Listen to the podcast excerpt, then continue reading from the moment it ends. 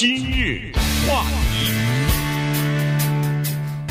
欢迎收听由中讯和高宁为您主持的今日话题。Breonna Taylor 啊，这个在今年三月份在自己家里边啊，住宅里边，呃，因为警察搜索，呃，进行一次这个搜查令啊，呃，持着搜查令要进行这个呃缉毒方面的这个搜索呢，结果呃造成了双方开枪啊，结果这个 Taylor 女士呢就等于是被打死了。那这个事情呢，呃，昨天大陪审团对开枪和涉涉及这个案子的三名警员呢做出一个裁决来。呃，他们就建议说是对，就其中对一个警员呃进行了叫做起诉啊。这个起诉呢，还和那个呃 Breonna Taylor 的死还没有关系。他是这三个罪名呢是就是对别人、其他人这个造成构成危险这个罪名对他提出的起诉。另外两名开枪的。这个警察就是打死那个呃 Breonna Taylor 的这个警，这两名警察呢是没有被起诉哈，所以这个事情呢，本身在大陪审团做宣布之前、做决定之前啊，呃，当地呃肯塔基州的 Louisville 呢就已经知道民众可能会有一些反应，所以实实际实际上呢，事先就已经做了一些准备，但是还是没办法，这个民众在听到这个决定之后呢，当然非常的愤怒啊，于是就在路易维尔。同时，在美国其他的城市，包括纽约呀、芝加哥呀、波特兰呐，呃，很多的城市也都举行了大大小小、各种规模不一的各种抗议活动。好像洛杉矶也有啊。啊，对。嗯，自从这一个决定宣布出来了以后呢，全美国现在又进入到新的一波抗议的活动当中。但是这一次到目前为止，好像还没有看到太多的什么打砸抢的这些现象了哈。呃，民众都是上街呢，对这一个不满。但是这个东西怎么说呢？这个我们在洛杉矶最清楚了。当年 Rodney King 的这个事件，不光是对那个警察没有，他最后整个审理都完了，还无罪了呢嘛，对不对？对。所以现在的麻烦在这儿呢，告诉大家，还不光是这个警察被起诉，现在大家闹，过一段时间完了以后说这警察无罪怎么办啊？对不对？这都是有可能的嘛，对不对？这唯一的一个被起诉的还无罪，所以这一切呢，我觉得应该我们有一些心理上的准备。这个里面主要的心理准备就是：第一，这件事情现在双方的说法是什么呢？民众抗议和警方在有一个地方对不起来。那么警方呢，还有一些法律专家说的非常清楚，是对方先开枪，所以没事儿。嗯，这个确实是呃，警察自卫也好。说不过去，可是民众说什么呢？民众说，这个事件是否可以预防？答案，民众说是是，因为这个里面有警察的是叫做一错再错，所以才导致了这个悲剧的发生。可是对于当天执行任务的那三个警察来说，有很多错误犯在他们去以前，所以现在 Breonna Taylor 的母亲要求对警察以谋杀罪起诉这个。我觉得很难通过了，很难成立啊！这这法律他不跟你讲，不跟你讲这种情绪啊，是对，对，这你生气也好或者怎么，但是你说他谋杀，警察是执行任务嘛，就是接到任务。现在是法院签的这个搜索令，派我去我就去了，进门以后被一枪打在腿上，我当然得还击，所以这些就比较难说得清楚了。但是民众的情绪，我觉得发就发吧，那该。控制该什么维持秩序该怎么过去一段，我觉得这可能也就算了。但是接下来我们今天要说的就是这个起诉的过程当中的一些具体的问题。其实唯一的那个被起诉的那一个警官叫 Brad Hankinson 啊，Hankinson，他已经被开除了。就在民众上街闹事以前，在因为这个事发在三月份，其实五月十五号是五月十五号吧？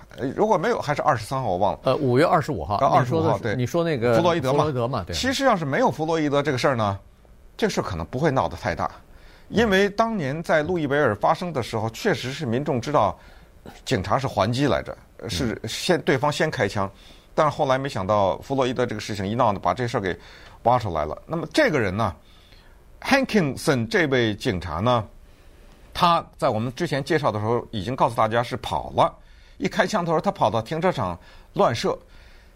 这些人呢，就是这些黑人家庭，他们住的那个公寓呢，大家可以想象是比较密集的，一户挨着一户的，都不是那种高收入的这种家庭，所以他呢打的枪打到了邻居家里去了。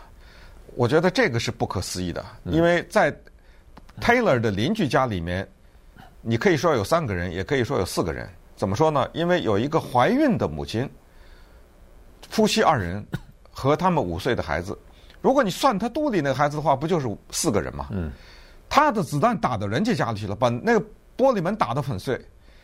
假如子弹打死了这四个人当中的一个，你说他这个子弹把那五岁的孩子给打死了，或者再说严重点，把这四个人全打死了，你说这怎么算呢？你说？对，所以 对不对？所以他被起诉是对的。他被这个警官被起诉呢，他没别的原因。如果要是他也是和其他另外两名警官一样，就是。没跑出来，没跑到这个车库，呃，这这个停车场，没有对着那个，他根本看不见里头是什么，因为人家都有，要么就是窗帘，哎，要么就是遮阳的东西，都给那个呃木头的板什么的都给遮住了。你既看不到里头，他就开始乱射，呃，从窗户里头，从那个呃 patio，就是那个阳台的那个滑动门、玻璃门里头乱射。这个本身就违反了警察的规定了。警察早就规定过，你使用致命武器的时候，一定要眼睛能看得到那个你要击中那个目标、那个嫌犯的时候，你才能开枪。你不能看不到的时候乱乱开枪，因为乱开枪的时候，你可能置别人的生命于不顾啊，呃，可能会发生误伤。哈，这个是有明确规定的，他没有按照规定这么射。咱们假设一下，如果他在里头和跟着那两个警察一起对着屋里头的那个嫌犯射击，他开了十枪啊，那他也没事儿。嗯。但是问题他就是出来了，而且他这个十发子弹没有击中他们去搜查的那户人家的任何人。嗯。但是却打碎了隔壁人家邻居的玻璃。嗯。然后这个三项罪名就是他对这三个人构成。威胁了，对，我刚才说，其实你仔细想想，不是四条人命吗？啊，对，对不对？就看你怎么，你就看你怎么算那个肚子里头的怀孕的那个呃，对那个胎儿还放他一马呢。啊，对，所以他如果被这个他这个罪呢，呃，算算来不重，但是他是三项，每一项最最高可以判三年，五年啊，最高五年。那那就是如果是从重处理的话，那就十五年了，嗯，对不对？所以这个。我估计他跑不了。我我的意思就是说，嗯、对，不是五年也是三年，反正这个这个得判。这个哎，你因为你违第一违反了警察的规定，第二这个确实有物证什么都都在，人家玻璃门也打碎了，所以这个他基本上跑不了。因为他被开除的时候，人家警察写的那封信就是解雇他那封信写的蛮严厉的，就是说你的行为是叫做无视人类生命价值的。到了一个极致了，嗯，啊，你你你这话一说，等于是警察说，呃，警察局说你这种责任出来，对不起，我们警察局不能再再要你了，把他开除了。那这个警察局的这封信恐怕也可以作为一个证物，就是到这个法庭上去。对，呃，昨天呢又披露了一些新的情况，呃，是以前呢不太知道的。首先呢，Brian 呃 b r i a n 叫什么？Brianna Taylor 啊，嗯，之前说是五枪，呃，昨天呢公布了，人家验尸。正式的公布是身中六枪，只不过呢，那第六枪打在他脚上了。嗯，致命的那一枪是其中一个警察开的。我估计他们这些警察都知道谁的枪里的子弹是什么。等这个这个非常有这个非常有点小争议哈。原因就是说，在弗吉尼亚州的刑事侦测那个检测的那个鉴鉴定的那个实验室呢。呃，说是，比如说是某一个警官打的啊，嗯、但是呢，在他们当地的那个肯塔基州的刑事鉴定呃这个实验室里面呢，说是不知道这枪是谁打出来的。对，反正呢，这个事情很有意思的，就是三十二枪一共打了。这三十二枪是怎么打的呢？是警察冲进了他们家里以后，看到两个人站在走廊里。过去我们以为 Breonna Taylor 是睡在床上啊，对，现在都知道了，不是，是。这两个人站在走廊里面，其中一个人先对警察开枪，打在警察腿上，然后警察还击，前前后，那三十二枪就算是减去外面跑到那个停车场里乱射的那十枪的话，那也是二十二枪啊，是，二十二枪，开枪的这个人毫发无伤，这说明什么？嗯，这说明。那个人跑了，说明对，哎，就说明他砰的一下打了一枪以后，他就跑到房间里。而这女性呢，Brianna Taylor 站在那走廊里没跑，他只能这么推断了。嗯、要不然这二十几枪，那个人毫发无伤的，肯定他不在那离近距离嘛，对不对？那警察又不是打枪打不准，所以只能做出这么一个判断来。那稍等会儿呢，我们再看一看，呃，这个事情啊，对整个警察执法的影响，以及呃，在裁决的过程当中，还有一个第四个警察，对不对？那个警察尽管他人都没有去，他要负什么责任？今日话题，欢迎继续收听由中讯和高宁为您主持的今日话题。啊，今天跟大家讲的呢是路易菲尔哈，在肯塔基州的这个。呃，昨天晚上发生呃，就是大规模的示威吧。那么有两个警察昨天还受伤了，结果有人开枪对警察开枪，所以呃倒是没有生命危险。现在有一个警察接受手术之后呢。在恢复哈，那么枪枪手嫌犯已经抓了，哎，已经被警方逮捕了。所以，呃，事情呢大概就是这个样子。从昨天开始，其实警方已经做了很多的准备了，把市中心都围起来，然后呃尽量减少人们进进入啊，然后呃九点钟就开始宵禁啊等等啊，所以采取了一些措施。但是没有办法，民众还是有这个情绪嘛，认为说这个是不公平的。呃，所以要这个散发，或者要要至少要发泄一下这种情绪哈，所以呃有一些呃捣毁公物的情况呃发生，然后呢，民众不满意有两点哈，第一点就是说只有一个警察被起诉，而且和这个打死那个 Breonna Taylor 没关系，还是威胁其他的人的安全呃的这个罪名。第二呢是说这个唯一被起诉这个警察呢。法官给他定的保释金非常的低，只有一万五千块钱，所以这样一来的话，那这个人立马就可以交了保释金，就待在家里头了。所以，呃，警方说这个呃不是，就是这个抗议的人们啊，是说这个好像不太公平啊等等。所以这个是一方面的情况。那另一方面，我们再回过头来啊，要看一下当时发生的事情，因为在那天晚上啊，差不多过了午夜的时候呢。警察是对五个不同的地点同时进行搜查，哈，都都有搜查令，都有这个叫做不敲门就可以的搜查令。但后来是要求他们要敲门的啊，因为在临时的时候改了。所以呢，这里头你看又出现一些小的插曲。在调查的时候呢，警方确认啊，就是调查人员确认那天晚上到 Breonna Taylor 家里边进入他家之前。警方是敲门了，而且也说了，police police，我们是警察，呃，表明身份了。但是呢，在这个之前呢，呃，Breonna 的男朋友说他跟他的女朋友当时没听到。嗯。呃，然后呢，刚才说了，他们住的不是很近吗？上上下下旁边一共有十二个邻居，只有一个人后来在接受调查的时候说他听到了，听到呃这个警察在在敲门在叫。哦，我们是警察，我们是警察，然后就撬开门以后就进去了。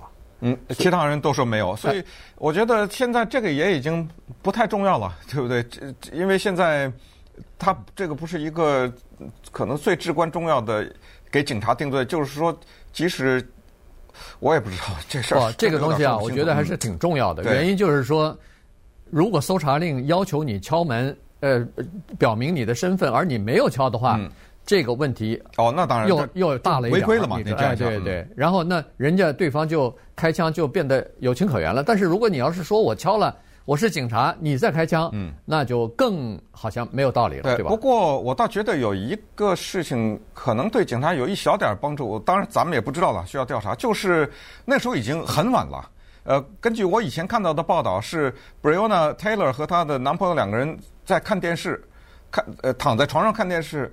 那个时候，Breonna 已经睡着了，呃，只剩下这个男朋友。如果这个警察没有喊的话，他们两个怎么站在走廊里的呢？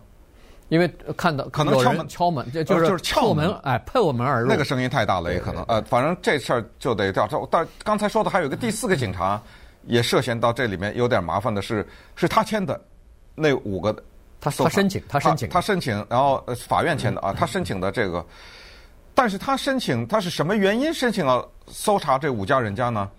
他是从邮局那儿得到的信息，说 Breonna Taylor 啊，他们家有现在为什么去搜他家？就是怀疑有一些一些人毒品贩子把那个毒品从邮局那儿寄包裹寄到他家去了。对，而且还有什么卫星跟踪啊，什么图片显示有这么一个包裹寄到他家去。可是这一位叫 Joshua 呃 James 的三十八岁的警察呢？他申请这个的时候，他直接问邮局就完了嘛。呃，跟邮局跟警察绝对的配合，他也没有问。为什么他没有问邮局呢？这事儿你现在一调查可笑了。他们这个部门呢、啊，跟邮局的那个负责人关系搞僵了，不知道 不知道之前有什么事儿，俩人不说话，所以他只好拜托隔壁一个城市的警察局帮着他去问，所以绕了这么一下，结果反正是他最后在 Taylor 家是没没有搜到毒品，对，所以这里面叫这为什么人家抗议在这儿，就是说这个信息有误啊，你。如果你有正确的信息的话，你根本不会去他家敲门啊，你根本他也就活下来了。但是，在另外的那几家人当中的有一些人家的确搜到了大量的毒品。对，也就是说，警察明已经知道，其实在这几个不同的住住址啊。都要么就是有包裹进去，要么就是有那个毒品贩子的出入啊。这个是警察已经确就是确认过的，他们有照片，他们可以提供照片，他可他们可以提供这个警察局的那个记录啊，就是 GPS 的那个追踪的记录，就是而且这个 Breonna Taylor 的前男朋友是个毒品贩子，这个没有争议啊，这个绝对是没争议的。所以在谈男男朋友的时候呢，他们他经常去这个女朋友的家里头，这个。大家也都知道，只不过在这个事情发生之前的几个星期，他俩人掰了。对，还有一个录影很重要，就是这警察是整个的全程拍下来的，是呃 Taylor 的前男朋友开着车去递送毒品的时候，嗯，Taylor 也在那车里坐着，嗯，也也有过这么一个情况。然后还有一个照片呢，是说 Taylor 从他家呃不是 Taylor 的男朋友从这个 Taylor 家里离开的时候。手里拿了一个包裹啊，这个都有，都都有照片。所以呢，如果你要是说警察疏失，有的时候呃也很难。原因就是 警察他不太，他真的不太知道你们两人个人关系是不是前两天某一件事情就吹了，他可能不知道啊。所以呢。在这种情况，因为他在办手续的时候，在申请那个，呃，比如说呃搜查令啊什么的，这这需要一段时间的，所以他可能递交的时候呢，他是根据以前警察的记录所递交的这个这个信息，也可能过期了，也可能呃有新的变化，那这个就说不清楚了。对，还有一个事情呢，就是呃被唯一的被起诉的这个警察呀，他这个记录不太干净哎，你知道吗？发现了这个问题。发现呢，他之前数度被人家投诉说过度过度的使用武力，还有一次，他把他自己的战友都给伤到了。他干嘛呢？他大概是开车执行任务追人家，还是怎么着？那鲁莽驾驶，咣的一下撞的车，他肯定是在开车的嘛，对不对？坐在他旁边的那个警察脊椎都受到严重的损伤。对，这是一项啊。后来呢，警察的警察局内部。有一些调查是说不属实，对他都过地使用，但是内部的对他还是有过两三次的惩戒。还有一个蛮厉害的起诉是说他在不知道是工作过程当中还是执行任务过程有对人有性骚扰的起诉哎。嗯，对，所以他是他是个问题警察。对，所以这个。